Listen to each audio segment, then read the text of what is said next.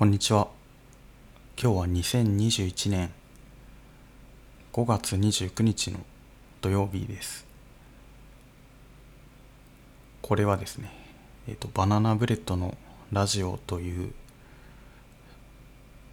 ラジオと称してやっている、えー神奈川県川崎市に住む30代の男性がマイクに向かって一人で話している比較的静かな方のポッドキャストの番組を配信しています。僕はあの鹿というものでして鹿というのはあのハンドルネームで中学生ぐらいから、えー、歯科としてやっていましてであの今非常に寛容な会社に会社で働かせていただいていてその会社ではハンドルネームで働くことが許されていて会社でも鹿くんと呼ばれて働いている状況です。それでですね鹿くんっていうのがまあ自分の名前として結構アイデンティティを持っているところで鹿くん .com っていうサイトを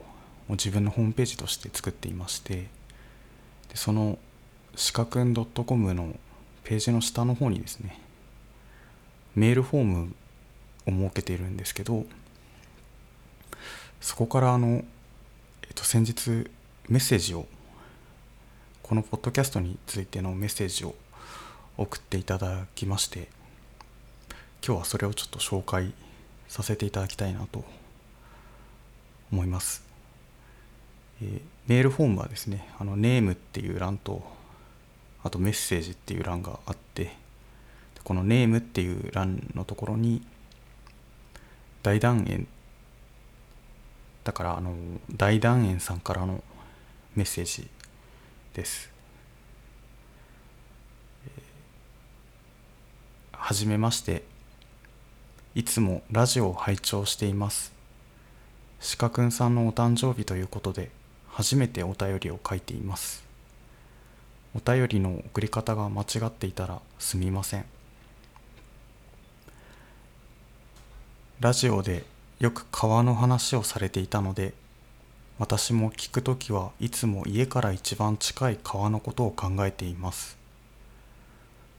リスナーさんそれぞれがそれぞれの川を頭の中に思い浮かべているのかなとも想像しています。これからも鹿くんさんの人生が健やかで愉快なものでありますように遅ればせながらお誕生日おめでとうございます。以上があのメッセージという欄から、えー、入力いただいたメッセージを大団円さんのメッセージを読み上げさせていただきました。あのめちゃくちゃ嬉しかったです。ありがとうございます。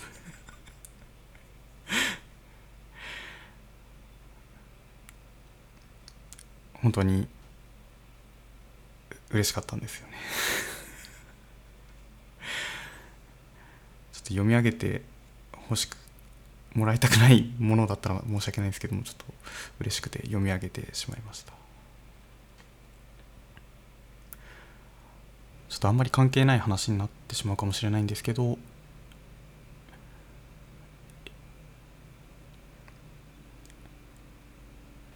僕はあの2018年と2019年にトランスブックスっていうイベントに参加したんですけれどもそのイベントは本を売るイベントでアーティストの人たち参加者の人たちがまあ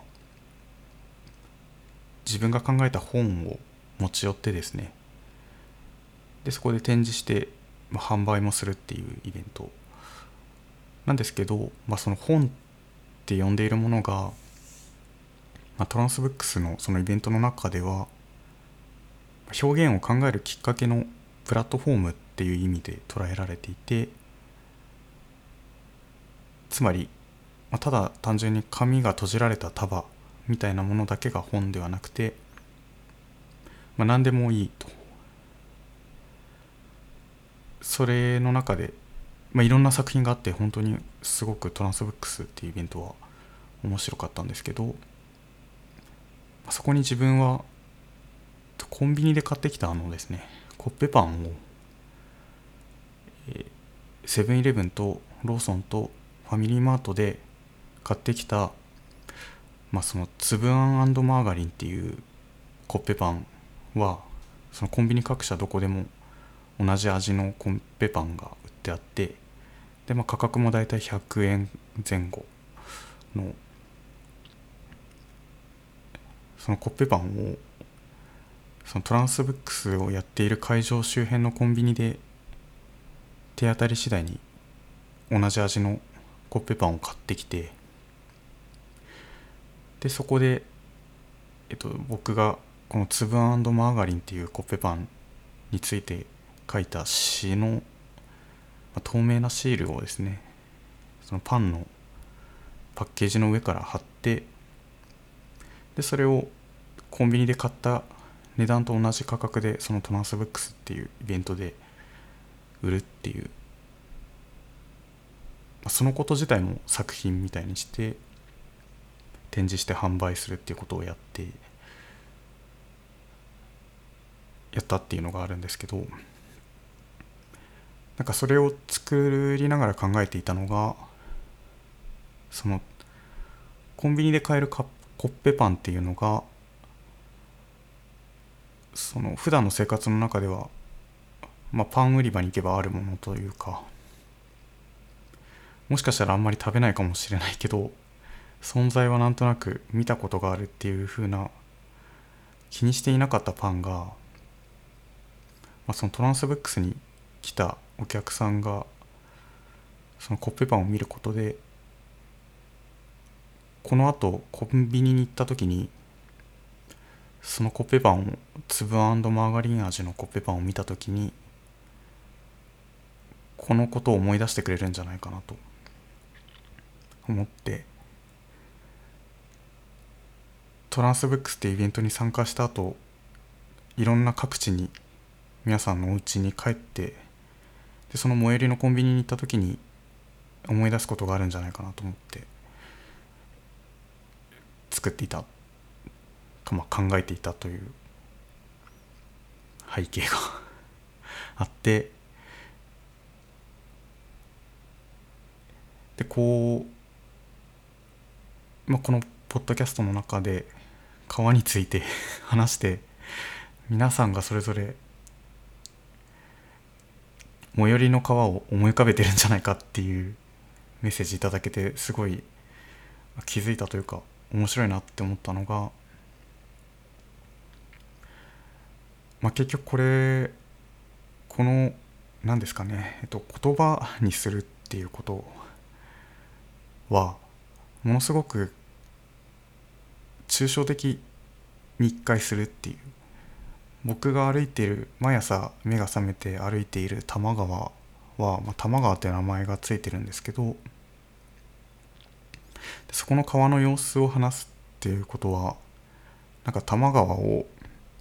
そこの多摩川だけの話じゃなくてちょっと抽象化した川の話にもしかしたらなっていてそれは僕が説明しきれない。単純にまあ説明するスキルもちょっとあれですけど、えー、説明しきれない言葉にする時に言葉に移し取る時に抜け落ちてしまうものがあってでそのおかげで川っていうのは一段ちょっとレイヤーが上がった抽象化した川になってで抽象化されてるからこそなんか最寄りの知らない川に重ねることがしやすくなるんじゃないかなと、ま、つまりこれをですねこうこういうふうに何か全然別の場所にあるものがなんか重なってしまうっていうことがやっぱり言葉の面白いところだしなんか僕はやっぱりここにインターネットっていうことを感じたい感じているインターネットの面白さっていうのは何かっていうと、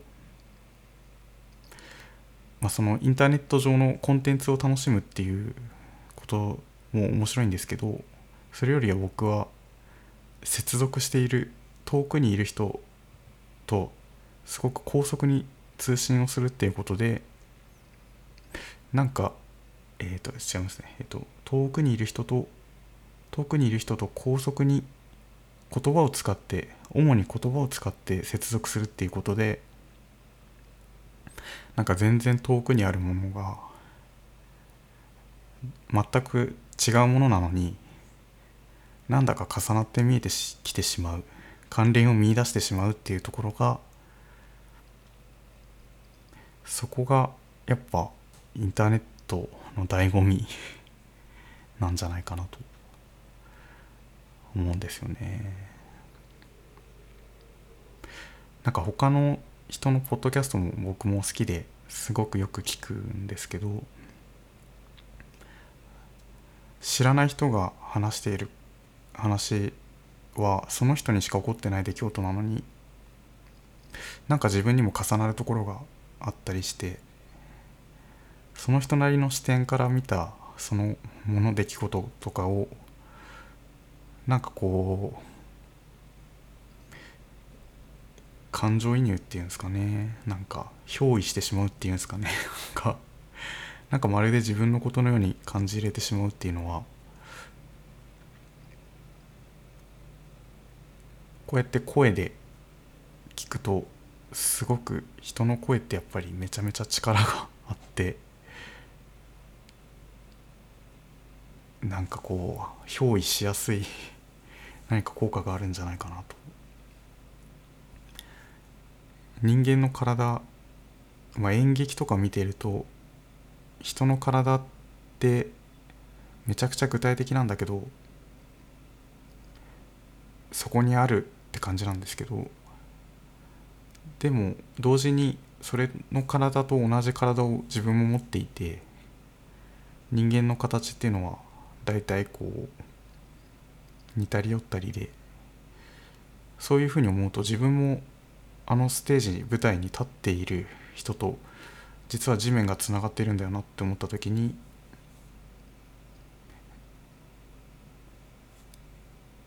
なんかすごく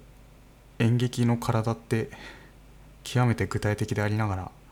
どこか抽象化されているようにも思えるんですよね。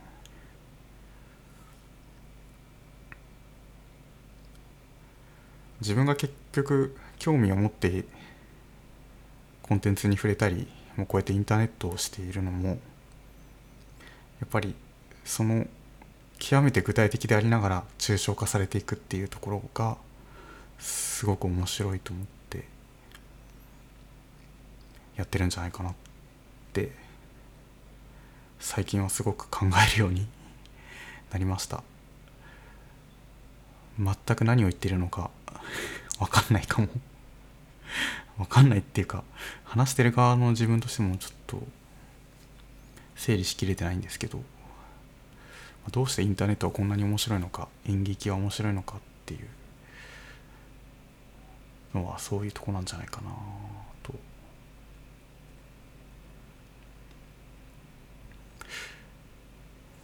何か最初の話からめちゃめちゃ遠くに来てしまったような気がするんですけれども。大団円さん。大団円さんっていう名前は素敵ですね。からのメッセージを読んでいろいろ思ったことを話してしまいました。誕生日をお祝いしてくれてありがとうございました。見ず知らずの他人に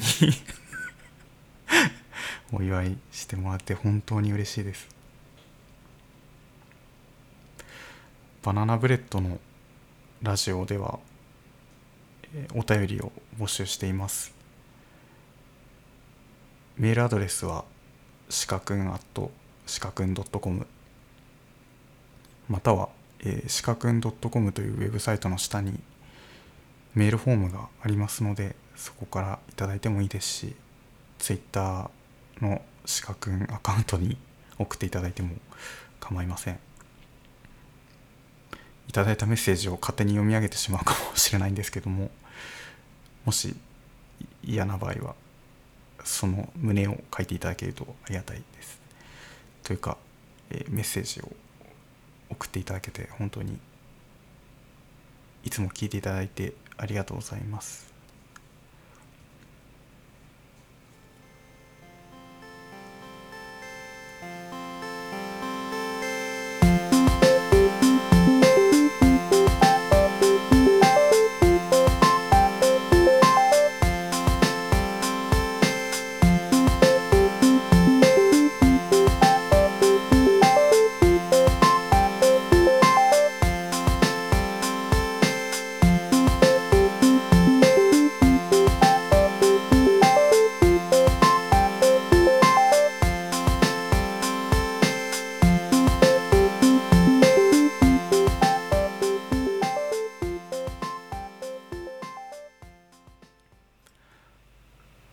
最後に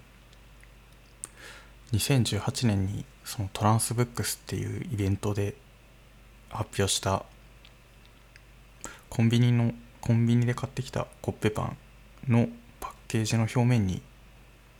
透明なシールを貼ってそこに印刷した短い詩があるんですけども「えー、つぶあんマーガリン」というタイトルのその詩を朗読してこの時間を終わりにしたいと思います。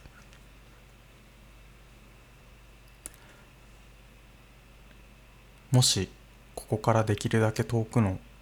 なるべくずっと遠くにある知らない町のコンビニへ行ったとしても店のちょっと奥まったところにあるあの棚には彼らが待っている。全く別の場所に住んでいたとしても同じ時間を生きて同じ形の同じ味を食べている。全然違う仕事をしていたとしても家族がいてもいなくても恋人がいてもいなくても男でも女でもあるいはそうでなくても